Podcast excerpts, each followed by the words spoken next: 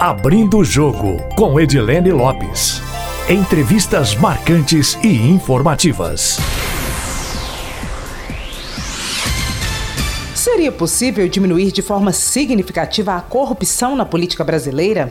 Este e diversos outros assuntos, como segurança nas urnas eletrônicas, o impacto das fake news nas eleições, fundo partidário, caixa 2 de campanha, candidatura laranja, rachadinha, cassações, novos partidos e candidaturas avulsas, estão no nosso bate-papo de hoje com o um entrevistado do Abrindo Jogo, o presidente do Tribunal Regional Eleitoral de Minas Gerais, desembargador Rogério Medeiros, que antes antes de ser juiz, iniciou formação em duas das profissões mais fascinantes do mundo. Desembargador, muitíssimo obrigada por nos receber para essa entrevista. Eu que tenho a agradecer, porque a Rádio Tatiaia é uma grande parceira da Justiça Eleitoral, sobretudo nos anos de eleições, né? Acompanha ali, ajudando na divulgação, nos esclarecimentos. Por isso que eu digo uma verdadeira parceira mesmo. Presidente, a gente começa esse bate-papo sempre perguntando sobre a trajetória. Qual que é a trajetória do senhor? Como é que o senhor parou na magistratura, na carreira de juiz, veio a ser desembargador? Como é que começou essa história toda? O senhor é aqui de Minas Gerais mesmo? Nascido em São João del Rei. Eu sou filho e neto de médicos lá da minha cidade. Tinha um tio também médico. E, e a minha meu caminho para o direito foi muito acidentado. Imagina que eu fiz o, o, antigo segundo grau, né? Eu estudei em Barbacena na Escola Preparatória de Cadetes do Ar, onde se preparam os jovens, né? Que quiserem depois seguir a carreira, vão para Pirassununga se tornar oficiais aviadores, pilotos militares. Eu no terceiro ano eu não quis seguir a carreira. Eu sou filho único e eu tinha um certo receio de como piloto sofrer algum acidente grave talvez até falecer, né? E então eu, eu resolvi fazer medicina. Eu tinha uma base muito boa lá do ensino da, da aeronáutica. Eu ingressei no curso de medicina achando que por ser neto, filho, sobrinho de médicos, a vocação estava no sangue. Mas eu no primeiro período do curso de medicina eu fui ver com os meus próprios olhos na aula de anatomia que não era a minha vocação. Vocação, ela vem de vocácio, voz, né? É um chamado. Esse chamado ele vem lá de dentro da gente, da nossa, do coração, né? Vamos usar essa figura tão interessante. E, e, e eu descobri que a, o meu chamado era o direito. Até porque, mesmo ao longo do, da minha vida estudantil, desde o ginásio, eu sempre tive muito pendor para a língua portuguesa, história, geografia, ou seja, essas matérias mais que a gente diria ligadas às ciências humanas. E eu me encontrei no direito, né? Então foi muito interessante. Eu fiz um curso muito bom, me formei aqui na UFMG em Belo Horizonte com grandes professores, alguns já falecidos, que além de professores eram pessoas exemplares e que nos motivavam muito também pelos seus exemplos de vida, vida pessoal, vida profissional, até vida cívica, né? Muitos deles até ocuparam cargos políticos eletivos. E, e eu, muito jovem, recém-formado, naquele tempo não, não exigia um período de estágio, como a gente chama, eu ingressei imediatamente por concurso na carreira de promotor de justiça, Ministério Público em Minas Gerais. Eu fiquei três anos como promotor, Perdões, Raul Soares, Caratinga. Quando eu estava em Caratinga, aos 27 anos de idade, eu fui promotor com 24, eu prestei concurso para juiz e fui aprovado, reiniciei a trajetória. Bonfim, Visconde do Rio Branco, Montes Claros, Belo Horizonte. Em 2008, finalmente eu fui promovido a desembargador. Um, um longo caminho. Quando o senhor fala de vocação, o que, que mais atrai o senhor na magistratura e que difere do que atrai o senhor para, por exemplo, o concurso para o Ministério Público? E ao longo dessa trajetória, na avaliação do senhor, qual foi o principal desafio que o senhor encarou no exercício da própria profissão? O Ministério Público, naquele meu tempo de estudante, e quando eu ingressei na carreira, era uma fase ainda anterior à Constituição de 88. Hoje o Ministério Público ele é um, um verdadeiro guardião do próprio Estado Democrático de Direito, da própria Constituição, né? dos direitos da sociedade, é, do cumprimento da, da, da, das leis em geral. Ele, ele é o, o fiscal da sociedade junto ao Poder Judiciário. Mas na época que eu estudava, o Ministério Público era muito acanhado, ele era um braço do Poder Executivo, não era autônomo, né? O governador nomeava o procurador-geral nos estados, o presidente da República nomeava o procurador-geral da República livremente, não precisava nem ser da carreira. E, e, e, e o, o, grande é, é, apela, a, a, o grande apelo que tinha a, a, carreira da promotoria era fazer júris, aqueles processos de, de, de crimes de morte, né, homicídio, que o promotor acusa, e o júri é um, um julgamento muito teatralizado, né? Então eu, eu gostava de assistir júris, às vezes ao vivo, né, no Fórum de Belo Horizonte, casos famosos, às vezes acompanhando pela televisão, lendo livros de julgamento. Eu me lembro o caso Doca Street, eu li o livro do Evandro Lins e Silva, que foi o seu primeiro advogado de defesa. Então eu achava aquilo. E, e a, o jovem, ele é por, por, por até pela, pelo temperamento da idade, a, os hormônios em alta ainda, né? A gente é muito combativo. A gente gosta dessa eloquência, dessa partir para o combate, né? E a promotoria me atraiu por isso. Eu realmente gosto de falar. Eu fiz muito júri, sobretudo em Raul Soares e Caratinga, uma região ali no leste de Minas, e ainda ocorria muitos homicídios. Mas quando eu estava em Caratinga, eu, a comarca muito grande, era só dois juízes e dois promotores na época, imagina é, a gente fazia clínica geral, tinha o civil e o criminal. Eu, na área civil, como promotor, tinha que dar pareceres. E o promotor que dá os pareceres no civil, o fiscal da lei, como a gente chama, ele tem a, a neutralidade do juiz. Ele entra ali imparcial tanto quanto o juiz. Ele opina aonde está o direito.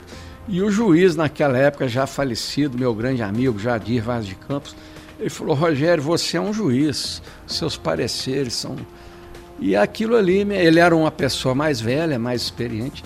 Ele me deu um toque que realmente eu já estava amadurecendo, embora jovem, amadurecendo até pela experiência de três anos de promotoria. Eu fui descobrir que, que a minha vocação realmente era juiz, aquele que fala por último, né? aquele que lê tudo e sente. Esse sentimento desaga numa sentença, que é a origem da palavra, sentencia do latim é, é aquilo que o juiz sentiu depois de ler todo o processo e ele expressa o sentimento numa sentença, onde está a justiça, onde está o bem e a verdade. O senhor em algum momento teve medo dessa posição do juiz, de tomar alguma decisão incorreta, de agir injustamente? Isso dá medo? Não, eu, eu trabalhei três anos como promotor, sempre ao lado de grandes juízes, eu tive essa felicidade, né? Aprendi muito com todos eles e, e eu já tinha uma certa vivência. Agora, realmente, é, sobretudo quando a gente está na jurisdição criminal, que você vai assinar uma sentença que vai privar alguém da sua liberdade, é, realmente a gente pensa dez vezes antes de decidir. É uma responsabilidade muito grande. Né? É uma coisa Mas... que perturba na hora de ir para casa, que você pensa quando está fora do trabalho, que antes de dormir talvez aquele assunto venha novamente. Não, Como é que é no dia a dia? Muito pelo contrário. É, às vezes processos mais delicados, e eu não digo só os criminais, os cíveis, a vida me ensinou que muitas vezes é melhor a gente terminou a audiência, ouviu as partes. Nós temos 10 dias para dar uma sentença na lei, né? E a lei é sábia. Claro que o processo simples, aquela coisa que você já vê na hora, você pode até sentenciar oralmente na própria audiência. Mas um caso mais complexo, e não é só crime, um conflito de família, guarda de filhos, coisas muito assim, é, com, com as paixões à flor da pele, sentimentos humanos, dramas, né? Como a gente diz. Esses dez dias de, devem ser usados se coincidir, inclusive, de passar um fim de semana nesses dez dias, sábado e domingo. É impressionante. Às vezes a solução aparece, e eu acredito em Deus. Ela aparece quando a gente acorda, dormindo, no sonho. Às vezes fazendo uma caminhada de fim de semana. Eu moro aqui na região do, do, do, Santa Lúcia, a barragem, às vezes a solução de um caso difícil aparece numa simples caminhada, naquele momento de tranquilidade. Ela surge, para muitos seria do nada, mas eu acredito que existe uma inspiração divina no ato de decidir. Tanto que os primeiros juízes eram sacerdotes. Presidente, o senhor que já ocupou um cargo de promotor no Ministério Público, aqui eh, no Judiciário já foi juiz e atualmente é desembargador, muitos autores eh, afirmam que a estabilidade da democracia depende da estabilidade do fortalecimento das instituições. Nas últimas eleições, nós vimos que diversas pessoas questionaram, inclu inclusive, eh, o processo eleitoral, a segurança das urnas e antes nas manifestações muita gente pediu o fim do STF, não confiando também nessa instituição. O senhor acha que o Brasil corre algum risco, que a democracia brasileira ela corre algum risco de é, não durar muito ou de ser interrompida ou estar ameaçada de alguma forma em função dessas manifestações ou o senhor acha que não é para tanto? Eu acho que não. Veja, nós temos uma Constituição muito boa, das melhores do mundo, embora um tanto prolixa, né? Ela tem um defeito de ter detalhado muitas situações, de, de ter considerado direitos constitucionais situações que não precisavam ter essa, esse status, né? É, o capítulo servidores públicos, né? É muita coisa constitucionalizada que fica difícil depois de mudar. A própria reforma da Previdência, a dificuldade que você tem para mexer nessas situações e geralmente é, é, gera mesmo uma resistência, porque isso aí vem de anos. Mas no geral, nós nunca tivemos um, um período democrático tão extenso. Nós já estamos com 31 anos de Constituição, né? 1988. De redemocratização são 34, porque a redemocratização ocorreu em 85. A Constituição Democrática ficou pronta em 88. Nós nunca tivemos um período tão extenso. Mas essa situação atual, ela não é só do Brasil, ela é vivenciada no mundo, influenciada pelas redes sociais. É, as pessoas estão sendo induzidas é, por, por, mensagens que recebem e acreditam cegamente, sem conferir, né, as chamadas fake news, inclusive essa em relação às urnas eletrônicas. É, eu sempre digo a urna eletrônica é um grande avanço ela não é ligada à internet, ninguém manipula a urna eletrônica do mundo externo e, e, e ela assegura é, rapidez na votação e, sobretudo, rapidez na apuração. Nós conhecemos os resultados no mesmo dia, na, na noite do domingo das eleições, já, já sabemos o resultado. E, e, eu costumo dizer: olha, você querem prova maior da confiabilidade da urna eletrônica? Depois que ela foi implantada, não vou citar nomes, mas a gente sabe, velhos coronéis famosos passaram a perder eleições que antes não perdiam. Então é esse tipo de pessoa que interessa é, desacreditar a urna eletrônica, mas eu acredito. A Itatiaia cobriu, como cobre todas as eleições, a eleição anterior e muitos eleitores reclamaram que na hora da votação tiveram problema, que não conseguiram, ou que não apareceu o nome do candidato, ou que apareceu outro nome. Na avaliação do senhor, de fato, esses problemas todos ocorreram ou esse foi um movimento coordenado de desacreditar a confiabilidade e a segurança das urnas? Histeria coletiva. Não houve um caso de fraude comprovada. A própria é, de, é, diretoria de tecnologia aqui do nosso TRE é, des, desmontou uma farsa, né? E foi divulgada ainda no mesmo dia das eleições. Ela viera de outro estado, se eu não me engano, Pará, que uma pessoa apertava a tecla e aparecia o, o, o número de outro candidato e o retrato mas é, aquele modelo de, de, de, urna que foi usado na montagem já nem era utilizado mais. Isso foi desmoralizado no próprio dia. E outra coisa interessante, no Amazonas eu, eu sou amigo do, do corregedor e hoje presidente, doutor João Simões, né, desembargador João Simões. Ele na época também era corregedor e eu corregedor aqui em Minas. Nós tivemos um encontro de corregedores após as eleições no Rio de Janeiro. Ele nos contava lá que a situação estava de uma histeria tão coletiva que teve uma eleitora lá no, no interior do Amazonas que falou para o juiz: eu apertei o número do candidato, apareceu outra foto, ainda me mostrou a língua. Quer dizer, é um negócio inconcebível. As pessoas foram influenciadas mesmo, né? Você acha que gera esse tipo de comportamento? É algo coletivo ou tem também algo individual daquela pessoa que reclama? É a Só fake news né? ou tem mais que isso? Porque a campanha em si já foi muito acirrada e a, e a, e a divisão se polarizou de uma forma muito intensa. Então as pessoas já estavam com aquele espírito predisposto a assimilar esse tipo de manipulação. E, e, e, gerou isso que eu repito, uma palavra até pesada, mas é o que aconteceu: histeria coletiva. Como é que o senhor avalia a legislação eleitoral atual e o que, que mudou recentemente que pode ter algum grande reflexo nas eleições para 2020? Nós vamos ter duas situações muito importantes. Primeiro, que pela primeira vez, a partir de uma emenda constitucional de 2017, pela primeira vez não teremos mais coligação de partidos nas eleições proporcionais. Então, no caso do ano que vem, os partidos não podem mais se coligar para disputa de cargos de vereador, né? Em todos os municípios. Os partidos só podem lançar candidatos individualmente. E outra coisa, é, vai acabar aquela história de, de, um candidato puxador de voto, né? Lembro do Enéas, né? Deputado federal, é, na época que ele foi muito bem votado, ele puxava, como se diz na gíria, pessoas com muito pouco voto. Eu me lembro uma, uma deputada lá para São Paulo, é, ela, ela na esteira do Enéas, ela foi para a Câmara Federal para São Paulo com 400 votos. 400 votos, muito pouco. Então agora também tem uma barreira de que o candidato ele tem que ter individualmente uma votação que corresponde a 10% do quociente eleitoral.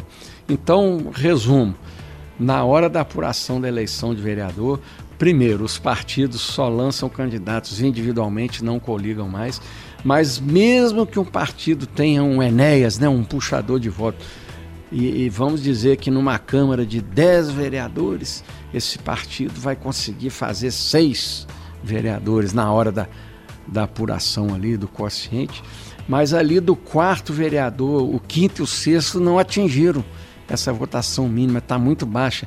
Nós vamos ter uma grande novidade, vai ter uma repescagem. Aí todos os partidos vão poder participar. Aí o, o candidato que, que tiver mais voto, independente do partido dele não ter atingido o quociente, vai entrar. Eu acho isso bom. Primeiro, é, é, nós vamos evitar é, que os partidos pequenos, que às vezes até a gente apelidava de legenda de aluguel, né? eles vão ter mais dificuldade de, de, de eleger vereadores. E prestigiar, porque às vezes as pessoas não entendiam como é que o fulano lá do partido tal teve 2 mil votos e não ficou de fora e o, e o outro fulano teve 100 e entrou. É porque esse que teve 100 estava naquela coligação que, que tinha o puxador de votos, né? E que foi trazendo, e o outro não. Então, é, essa repescagem permite é, reparar esse tipo de, de, de, injustiça. Quer dizer, resumo: ninguém hoje vai, vai poder mais entrar numa Câmara Municipal. Em 2022 também, deputado federal e deputado estadual não vai poder entrar na Câmara ou na Assembleia Legislativa sem ter um mínimo de votos individualmente vai acabar esse deputado de baixa votação, o vereador de baixa votação. Eu sei que é complexo, mas o senhor é expert nisso. Explica para o ouvinte do Abrindo o Jogo como é que funciona essa conta que estabelece o número de cadeiras que cada partido deve ter na casa do Legislativo e que agora esse número, se não for alcançado, o restante dessas vagas será redistribuído entre outros é, concorrentes. O chamado quociente eleitoral é uma regra que está no Código Eleitoral artigos 106 e 107. Eu sou professor de direito eleitoral, não sou um robô, por isso que eu já sei de cor. Mas a questão é a seguinte: então você divide o número de votos válidos, ou seja, não conta branco e nulo. Os votos válidos da eleição de vereador em geral. Vamos supor que numa determinada cidade você teve 40 mil votos válidos e o número de vereadores naquela cidade, pela lei proporcional à população, são 10 cadeiras na Câmara. O quociente eleitoral a gente apura, então, 40 mil votos válidos dividido pelo número de cadeira, 10. O quociente eleitoral, 4 mil. A lei nova fala, individualmente o candidato tem que ter no mínimo 10% quociente eleitoral. Nesse meu exemplo, um vereador individualmente que tiver menos de 400 votos, que é 10% do quociente eleitoral, não vai poder entrar. Ainda que o partido dele é, tenha tido muita votação, ele esteja dentro do número de vaga que teoricamente poderia entrar, ele não vai poder entrar porque ele não teve o mínimo de 400 votos. E está a vaga dele, ou de mais algum que esteja abaixo dele ainda, ela vai para uma segunda rodada de apuração. Nesse caso, entram todos os partidos, de novo. O senhor explicou que com essa regra dessa reforma da legislação que não permite a coligação para eleição proporcional para vereadores, deputados estaduais e deputados federais, os partidos pequenos, chamados alguns deles de partidos de aluguel, tendem a perder espaço. Como é que o senhor vê a criação de novos partidos? Nós temos, por exemplo, a possibilidade de recriação da UDN, o PACO, que é o Partido Conservador ressurgindo, o partido, salvo engano, chamado Nacionalistas. Todos eles, inclusive, podem ser nova morada para o presidente da República e dissidentes do PSL. Como é que o senhor vê a criação desses novos partidos? É, eu acho um absurdo. No Brasil, nós estamos quase com 40 partidos. Né? Se eu, se eu não tiver enganado, são 36 já criados e outros tantos por criar. Isso não comporta. Eu acho que até meia dúzia aí. Tá... Estados Unidos tem dois. Né? Liberal, democrata, que, é o, que é o, seria o liberal, e o republicano, que é o conservador, e ali eles se acomodam. E, e, e pode ter até a candidatura avulsa na democracia deles. Eu, eu acho que. Não, candidatura avulsa não, mas eu acho que meia dúzia de partidos, seis, dois mais à esquerda, dois mais à direita, dois de centro, estava de bom tamanho. Como é que o senhor acha que o múltiplo número de partidos prejudica o processo e na avaliação do senhor, como que é possível e seria possível ou viável regular o número de partidos, já que seguindo algumas regras é possível criá-los como número de assinaturas e outras regras subsequentes? Infelizmente o grande atrativo para se criar partido é o fundo partidário, né?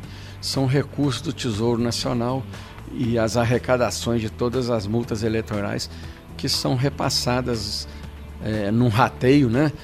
proporcional ao número de deputados federais que esse partido tenha na Câmara.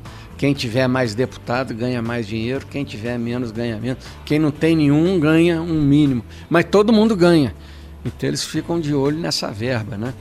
E agora ainda tem o tal do fundo eleitoral. Eu sou contra essa proibição que foi feita. Não foi nem por, por, por lei o Supremo interpretou a Constituição que pessoa jurídica, empresa, não pode doar em campanhas eleitorais. Eu sou contra. Infelizmente, ninguém acredita em Papai Noel. O Caixa 2 não, não vai acabar por causa disso.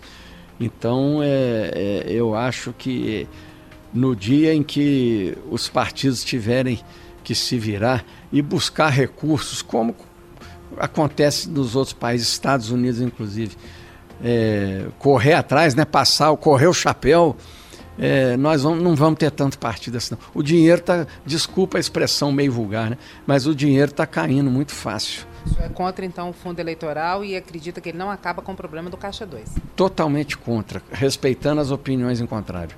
Quais são os principais projetos, quais são os principais processos julgados aqui no TRE é, de erros cometidos por políticos durante o processo eleitoral? Tem um ranqueamento?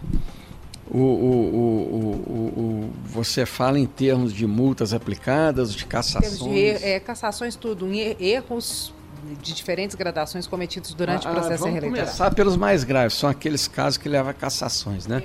Nas eleições municipais de 2016, nós temos em Minas Gerais 856 municípios e até 853, perdão, nós, nós temos até aqui é, já fizemos 25 eleições suplementares. Segunda eleição, porque o prefeito foi caçado, não é muito não. 20, é, 853 municípios, 25 prefeitos caçados em 2016. Mas a, a maior parte deles é por abuso de poder. Né?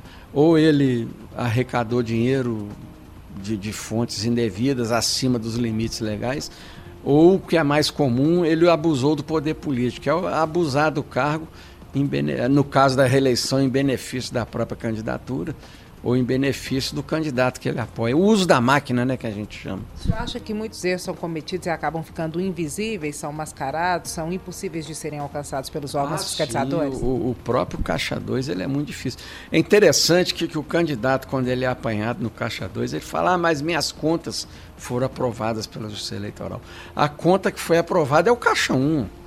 É o que ele declarou. Olha, eu recebi tanto, tanto. E a gente faz uma auditoria, tem técnico para isso, para ver se ele arrecadou dentro dos limites, se ele recebeu doação só de quem podia doar. Por exemplo, ele não pode receber recursos da Petrobras, que é uma empresa estatal. É, no caso de propaganda pela internet, pessoa jurídica jamais pode fazer propaganda pela internet, só site de pessoa física. Então a gente olha esses detalhes formais. Mas quando você descobre por cruzamento de informação com a Receita Federal, às vezes até por delação né, de, de algum é, dirigente partidário ou mesmo candidato que não foi eleito, ah, mas é, o, eu passei o dinheiro para fulano que não foi declarado. Ele, ah, a justiça aprovou minhas contas. Aprovou porque o que ele declarou estava ok. E depois é que veio a, a desculpa. Mas é muito difícil, né? A, embora nós estejamos aprimorando.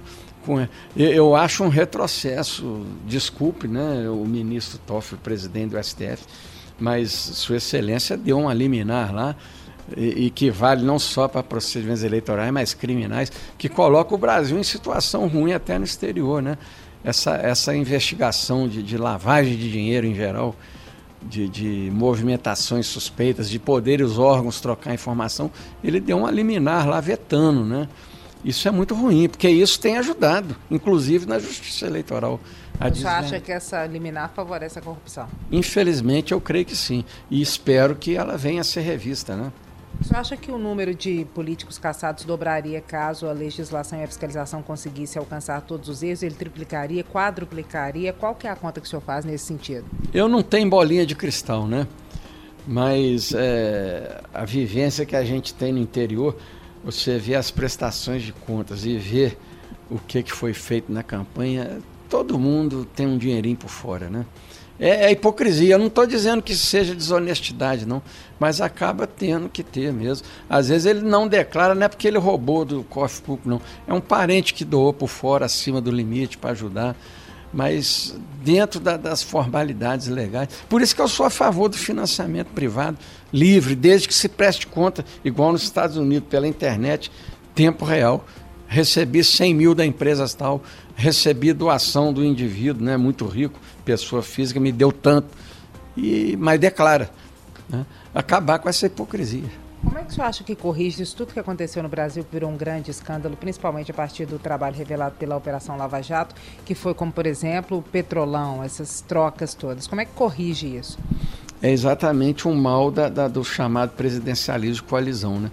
O presidente da República eleito pela é, é, para ele garantir a governabilidade, ele precisa fazer acordo com diversos partidos. Aí vem o mal de ter muito partido e ele acaba tendo que fazer concessões. Então, o partido tal que me apoia, vai, eu vou nomear o ministro, vou nomear o dirigente da estatal X, Y.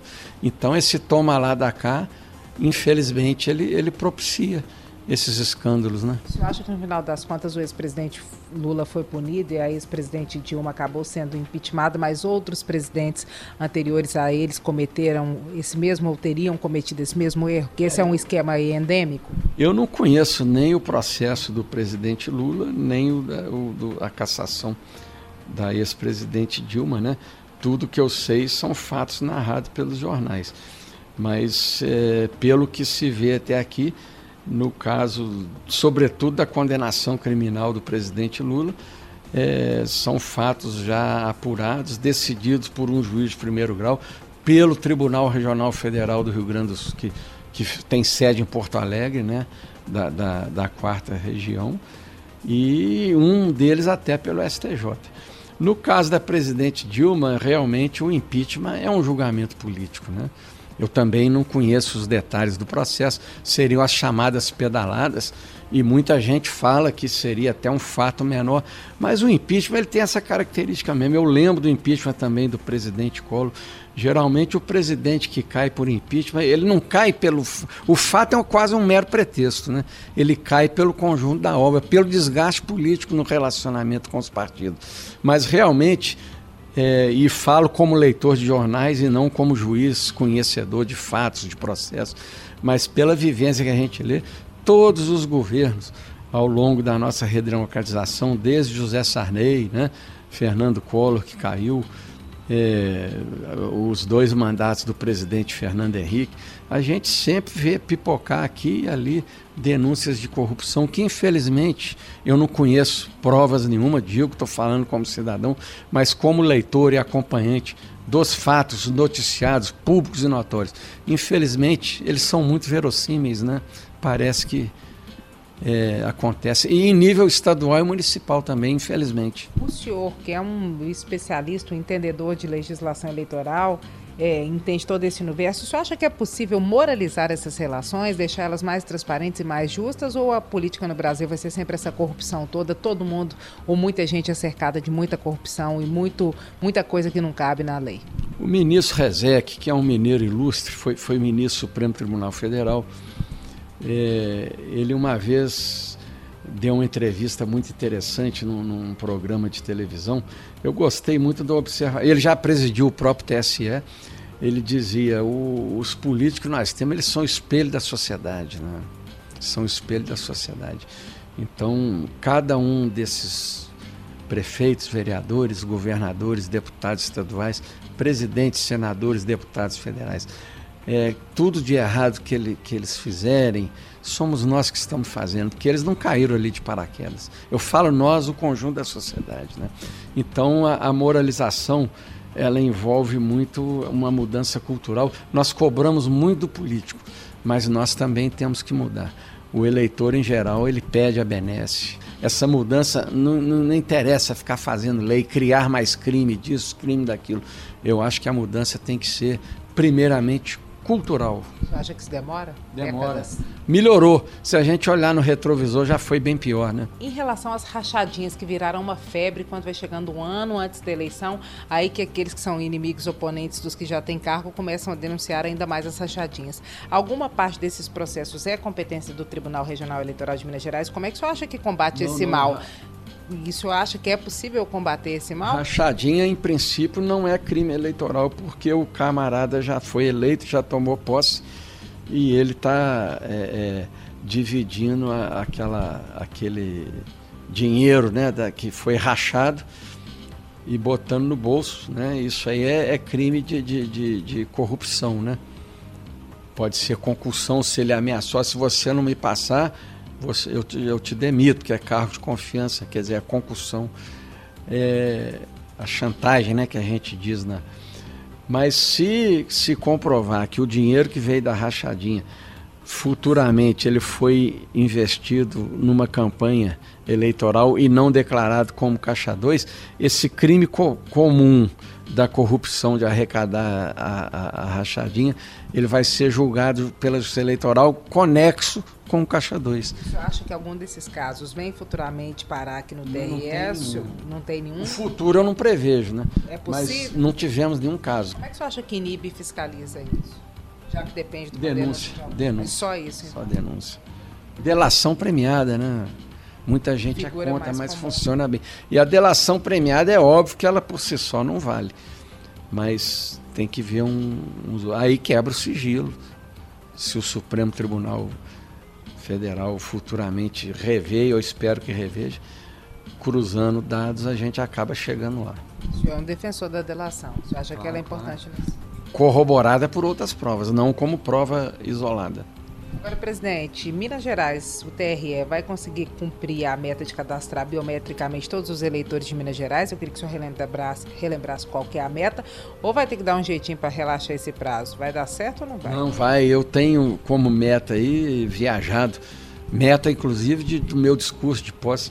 Eu estou viajando pelas regiões do estado e eu tenho ficado muito feliz que a cada região que eu visito, que está aí no atual ciclo biométrico, Valadares, Juiz de Fora, Montes Claros, São João del Rei, minha terra natal, Sete Lagoas, é, eu, eu, faço reunião com os juízes servidores primeiro, que são muito dedicados, né? Justiça Eleitoral é um exemplo de dedicação e você depois eu reúno as lideranças, prefeitos, vereadores, dirigentes partidários, eu faço entrevista coletiva, geralmente tem TV, rádio, jornal escrito, etc. E termino, tem que ter faculdade de direito especialmente. E depois que eu, que eu volto para Belo Horizonte, os lugares por onde, eu, por onde eu passei, os números crescem, impressionante. Então eu estou indo. Eu tenho essa tranquilidade de ser um juiz, isso me orgulha muito, de carreira, que eu posso pegar o avião ou, ou o carro do TRE, eu posso andar nas ruas, eu posso entrar nas faculdades e dar uma palestra olhando nos olhos dos cidadãos, né? A justiça indo aonde o povo está. Isso me alegra muito.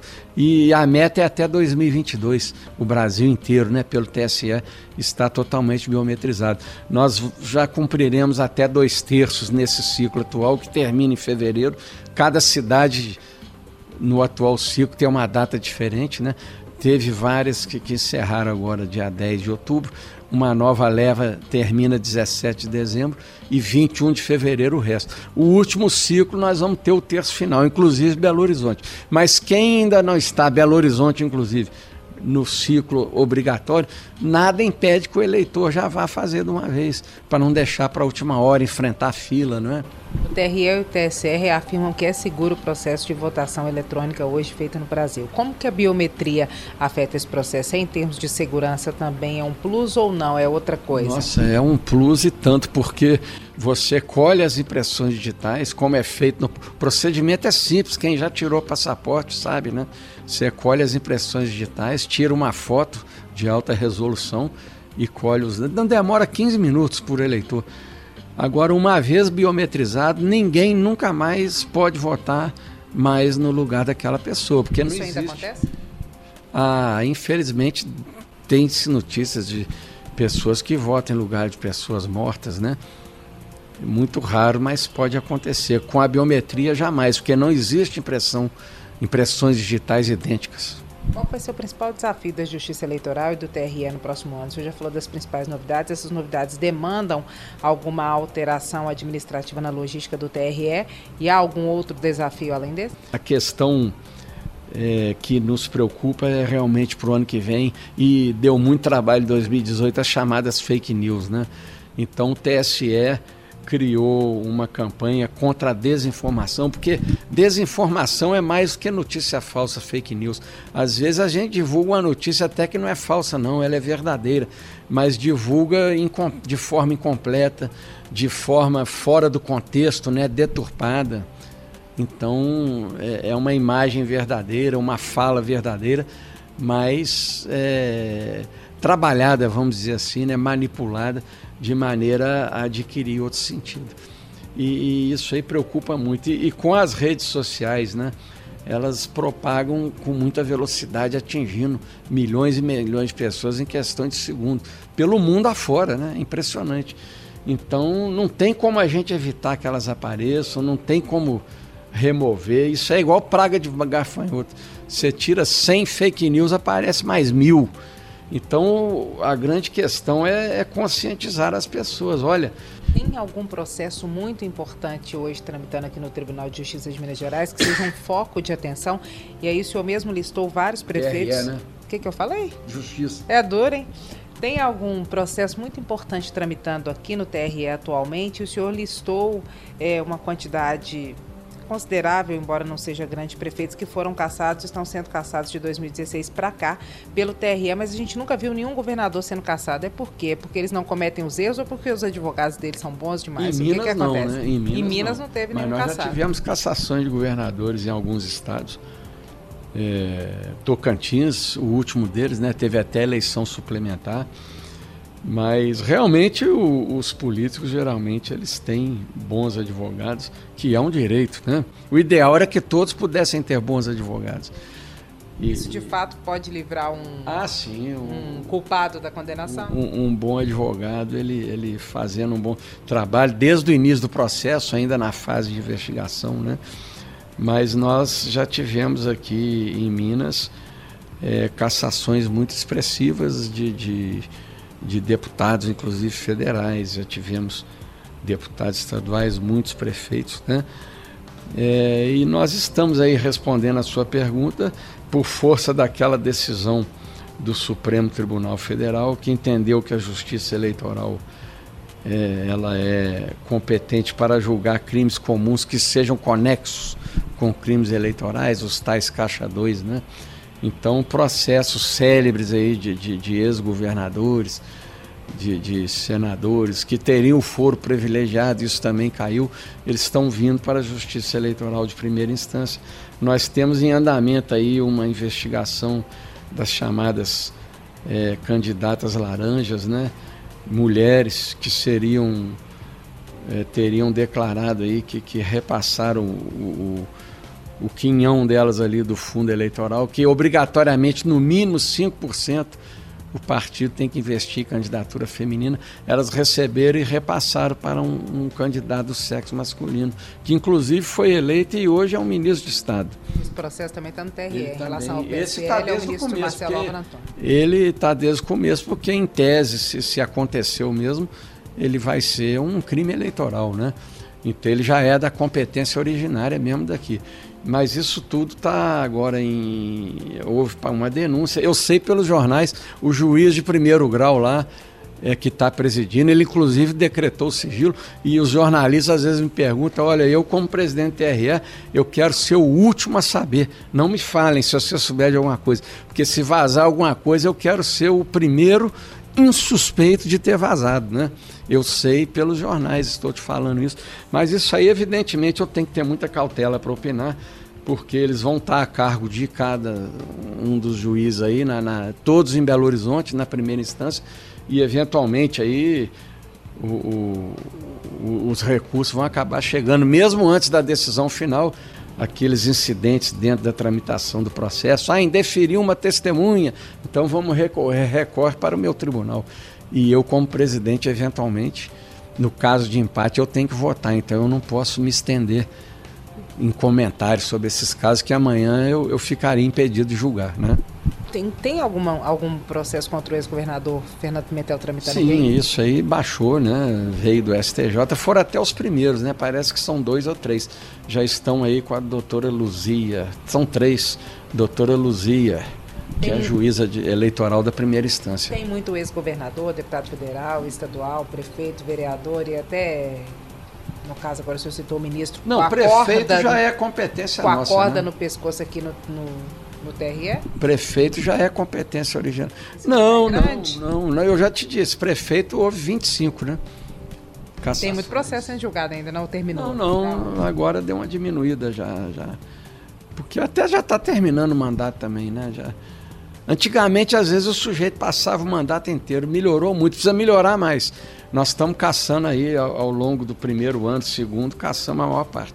Já melhorou muito. Antigamente, quando vinha a cassação, já tinha até terminado o mandato. Tem algum resquício aqui da última eleição para governador e para deputado ainda? Ah, temos. Nós não terminamos nem de julgar todas as contas, né? sobretudo os não eleitos.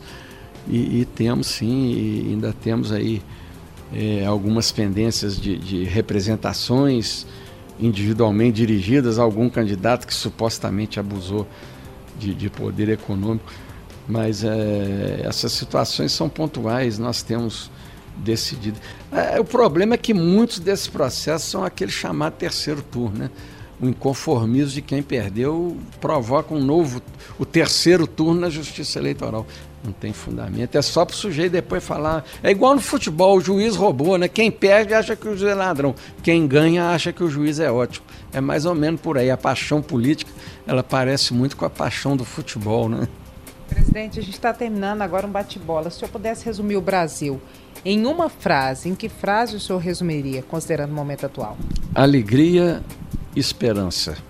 Vai dar certo? Vai um livro, um filme, uma música, o senhor tem outros hábitos que sejam considerados hábitos de lazer ou que não estejam relacionados ao trabalho, que o senhor considera que sejam peculiares? Eu leio muito, né? Adoro ler. Minha mesa aqui é uma bagunça.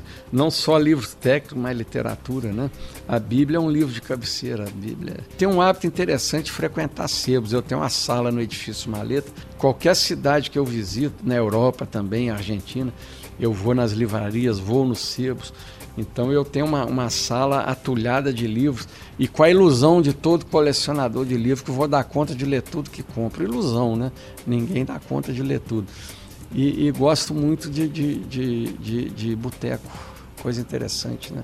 Na minha terra natal mesmo, São João del Rei, dobradinha, comida, muita gente não gosta, eu amo comer dobradinha. Quando eu tô lá, sábado, domingo, de manhã, geralmente é de manhã, serve lá Às vezes na noite anterior você excedeu-se um pouco, né? Na cerveja ou no vinho, aquela dobradinha matinal recompõe. Matinal, presidente? É matinal, 9, 10 horas da manhã. Ela conserta, como se diz na gíria, além de ser muito saboroso. Tem gente que não gosta, né? Mas eu tenho essas excentricidades de um mineiro barroco, que eu sou de São João del Rei, cidade barroca, interiorano, né? Eu tenho. Presidente, oh, o senhor vê alguma nação, hoje cada nação é uma nação, cada uma com suas particularidades, alguma que possa dizer algo sobre o futuro do Brasil? O senhor acha que tem alguma que a gente esteja caminhando em direção a ela ou não? Eu, eu, eu, eu, voltei agora recentemente Portugal, Espanha, né? Que é, por coincidência são as nossas pátrias mães, né? A América Latina são países que foram colônias portuguesas, no caso do Brasil, e espanholas, os demais países aqui vizinhos, e irmãos, né? Somos todos irmãos. Uma briga ou outra no futebol, divergência política, Brasil e Argentina agora, mas isso tudo é momento, porque nós somos irmãos, nós somos a alma latina. Portugal, Espanha, eu acho que até por ser nossas ex-colônias, são grandes exemplos de países que deram certo, integrando né, na União Europeia. Nós vamos fazer aqui também desse Mercosul, se Deus quiser, uma integração para frente. Em todos os aspectos, não é só o crescimento econômico, não. É, é a estabilidade ambiental, a sustentabilidade, é a cultura anticorrupção, né? a, a segurança jurídica para a gente poder investir em paz o fim da violência, pleno emprego. Nós vamos chegar lá um dia. Por isso que eu te falei, alegria, esperança. Isso tudo pode ser até que eu ainda não veja, mas meus filhos, netos, nós ainda vamos ser aquele que o, que o Stefan Zweig sempre dizia na década de 40, Brasil, o país do futuro, ele vai chegar. Presidente, obrigada. Eu que agradeço. A Itatiaia está aqui no meu coração. Obrigado. Quem quiser mandar observações, críticas e sugestões, estamos atentos nas redes sociais da rádio, no meu Instagram, Edilene Lopes, e também pelo e-mail edilenelopes.itatiaia.com.br. Nosso objetivo é sempre trazer informações em primeira mão. Até a próxima!